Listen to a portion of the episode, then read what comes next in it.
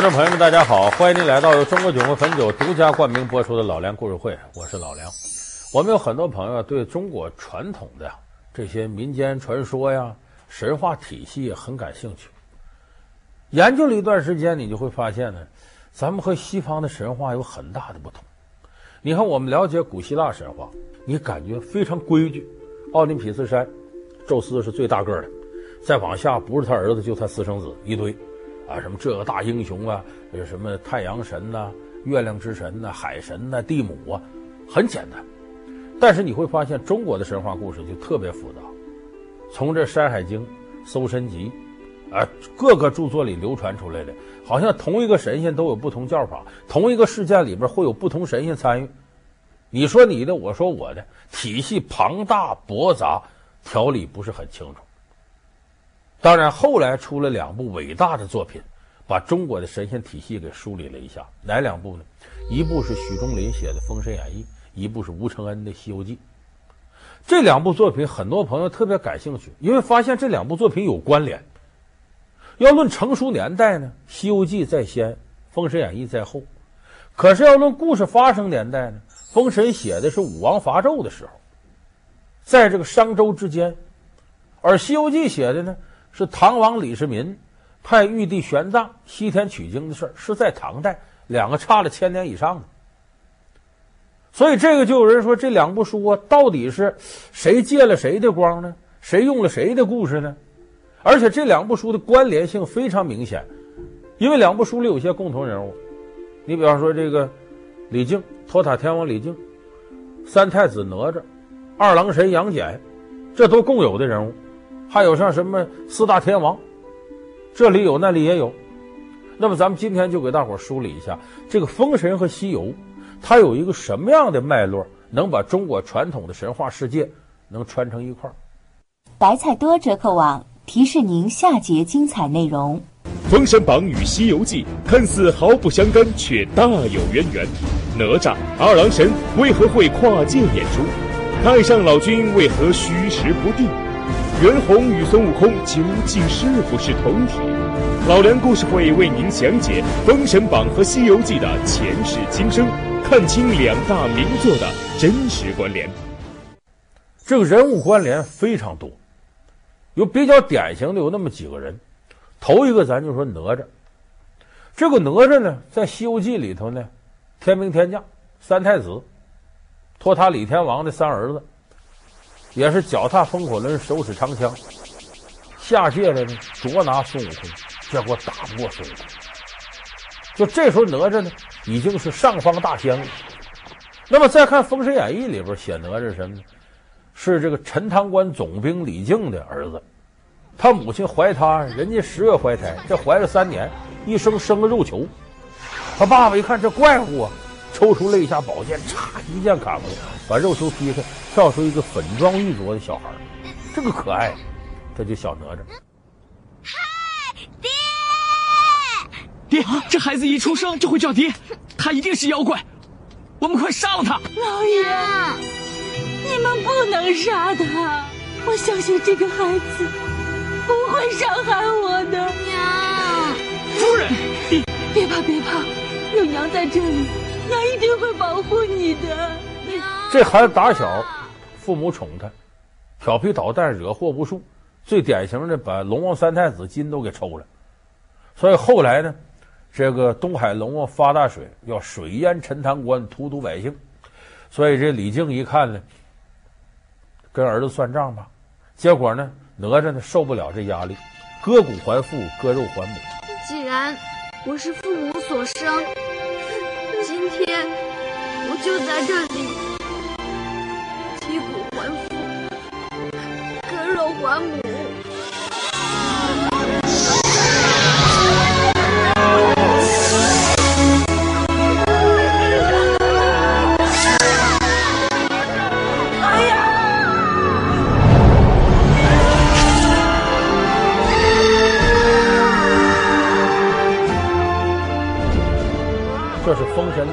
是谁给他复活了呢？他师傅，元始天尊座下弟子，乾元山金光洞太乙真人给他复活。哪吒的师傅莲藕化身，摆着莲花，莲藕摆成他身子，然后再从阴间把他三魂七魄招来一拍，哪吒复活了。但是《西游记》里头说哪吒这段不是这么说的，《西游记》里说哪吒呢是如来给他救活的，莲藕化身。那么到底哪个准呢？这个就跟西游和封神骨子里头不同地方有关。《西游记》你看，《西游记》是尊佛易道，儒道佛三教嘛，《西游记》是尊崇佛家，贬低道家。他怎么贬低道家？你咱记着，呃，车迟国。三力是虎力、鹿力、羊力，三位大仙是老道，结果让孙悟空给耍戏的，就就就喝了尿了，都。而且这三位道士在车迟国呢，抓和尚、收拾和尚，却把道观一座座建起来。就这里头有一个佛教和道教两教争的你死我活的问题，就争夺对世俗社会的控制权。那《西游记》既然尊佛，那就哪吒是如来佛给弄的。《封神演义》里是尊道义佛，主要是推崇道家。你看这三清里头都有太上老君、元始天尊、通天教主，最厉害的这是。所以他这里头哪吒化身呢，就是太乙真人是个老道给他干的。所以这涉及到核心里头的一个思想问题：是佛为上还是道为上的问题。那么同样问题也影响到了我们下边说这个人物，贯穿《西游记》和这个《封神演义》，就太上老君。太上老君《西游记》里头，咱都知道形象不怎么样，啊，你看让孙悟空给耍的没招了，呃，还靠着二郎神跟孙悟空打。这时候呢，太上老君呢拿那个金刚圈往下一扔，其实是暗算孙悟空，把孙悟空好说歹说逮着了，放到自个儿那个炉子里头练，用六丁神火练了他七七四十九天，没把孙悟空练出事，反而练的火眼金睛，这弄得什么招都没有。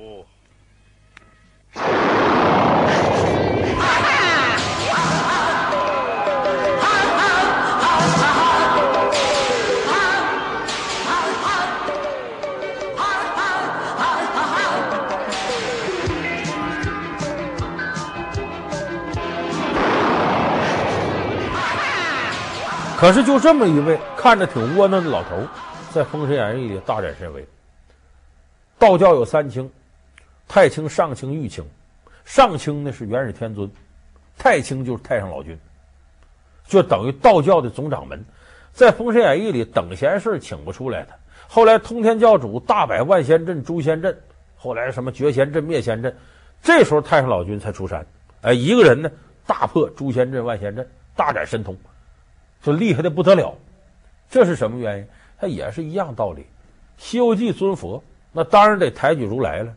贬道呢，太上老君总掌门，你往下点嘛。《封神演义》不同啊，他尊道，所以太上老君搁到上头。当然，《西游记》呢也不敢慢待太上老君。虽然说太上老君让孙猴耍够枪，但是他的神通那可不是一般人能比了的。你看，在《西游记》里头有非常潜在的对他的描述。孙悟空在天上不牛吗？可是，一到了人间，西天取经，你发现不行了。很多妖怪他不是个，打不过人家。其中就有那么两个妖怪，两组妖怪吧。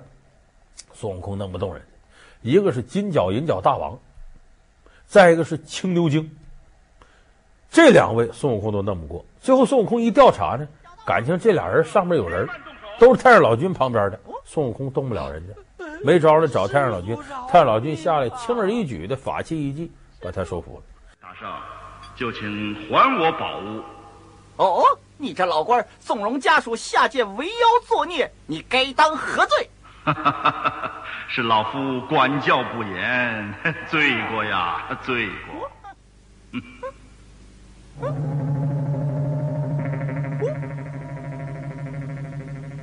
谢师祖。啊。快救你师傅去吧！这就说明这能耐是相当大的。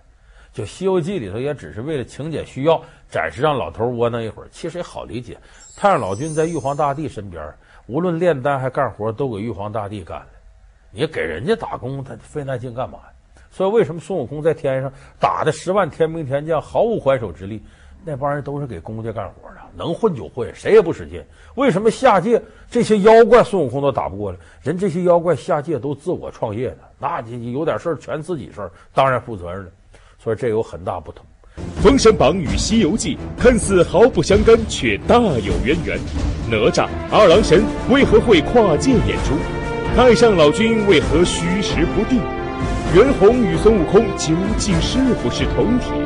老梁故事会为您详解《封神榜》和《西游记》的前世今生，看清两大名作的真实关联。老梁故事会是由中国酒魂汾酒独家冠名播出。另外一个，你从侧面也能看出，《西游记》也不敢把道教糟蹋到底。你看武装关那一段，唐僧师徒经武装关，两个童儿把他迎出来，说在此之前呢，我家主人镇元子镇元大仙要去弥罗宫听法，临走的时候说，这道观里头供着天地两个字。孙悟空奇怪啊，你家主人得多了不起供天地啊？一般来，后来这不孙悟空惹祸了吗？推倒人参果树，结果呢？跟镇元大仙一动手，根本就不是个，说抓就给抓住。镇元大仙说：“我也弄不死你，你这天生地就就这么个石猴。可是你把我果树推倒了，你非得给我赔。”孙悟空没招了，十洲三岛到处找，最后无可奈何，求到观音。启禀菩萨，只因弟子推倒了镇元大仙的人参果树，师傅被阻武装观。一流法师，观音尚且让他三分，那道教总掌门老大太上老君了得吗？肯定了不得。所以说，这个脉络就能看出来呢。对于道教呢，《西游记》和《封神》呢有不同的见解，但是对于他祖师级的人物，都有一个起码的尊敬。呃，这是太上老君，还有一位呢，一组，两个小说里都有，就是四大天王。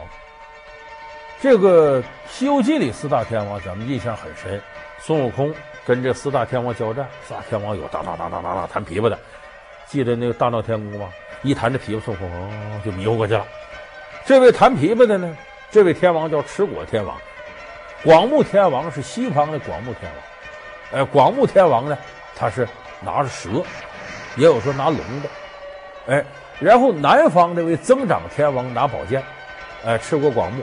北方是多闻天王拿把伞，赤果广目，增长多闻。你要到天底下庙，你记住，都一样结构。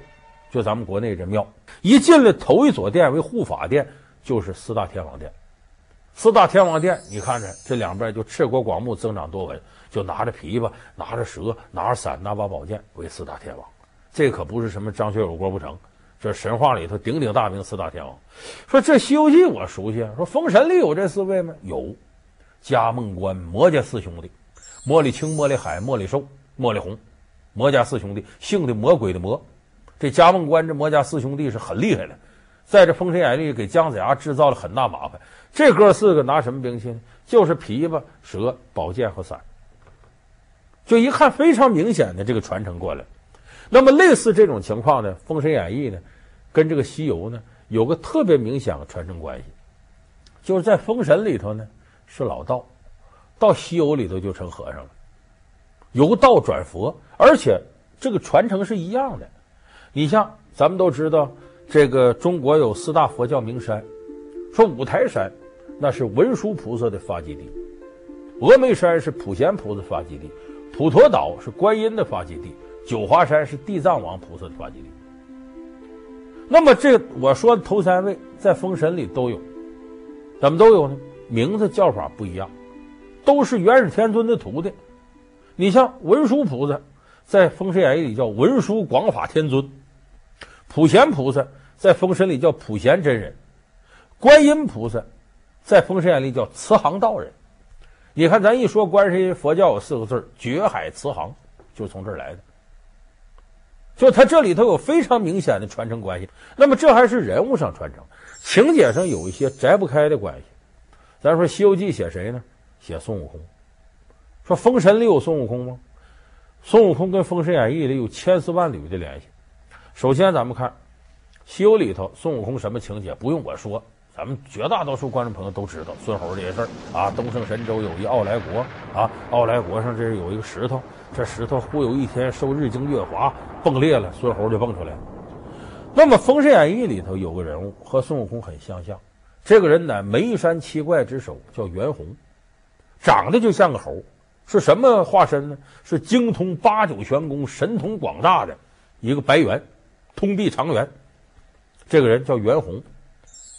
这个袁弘呢，在《封神演义》里头呢，帮着通天教主打仗，跟这个姜子牙这边作对，结果就跟杨戬就二郎神俩人对上了，俩人杀了个天昏地暗。这两是一场打斗，袁弘也会七十二变，杨二郎也会七十二变，就跟我们看《大闹天宫》里孙悟空跟二郎神打几乎是一模一样的。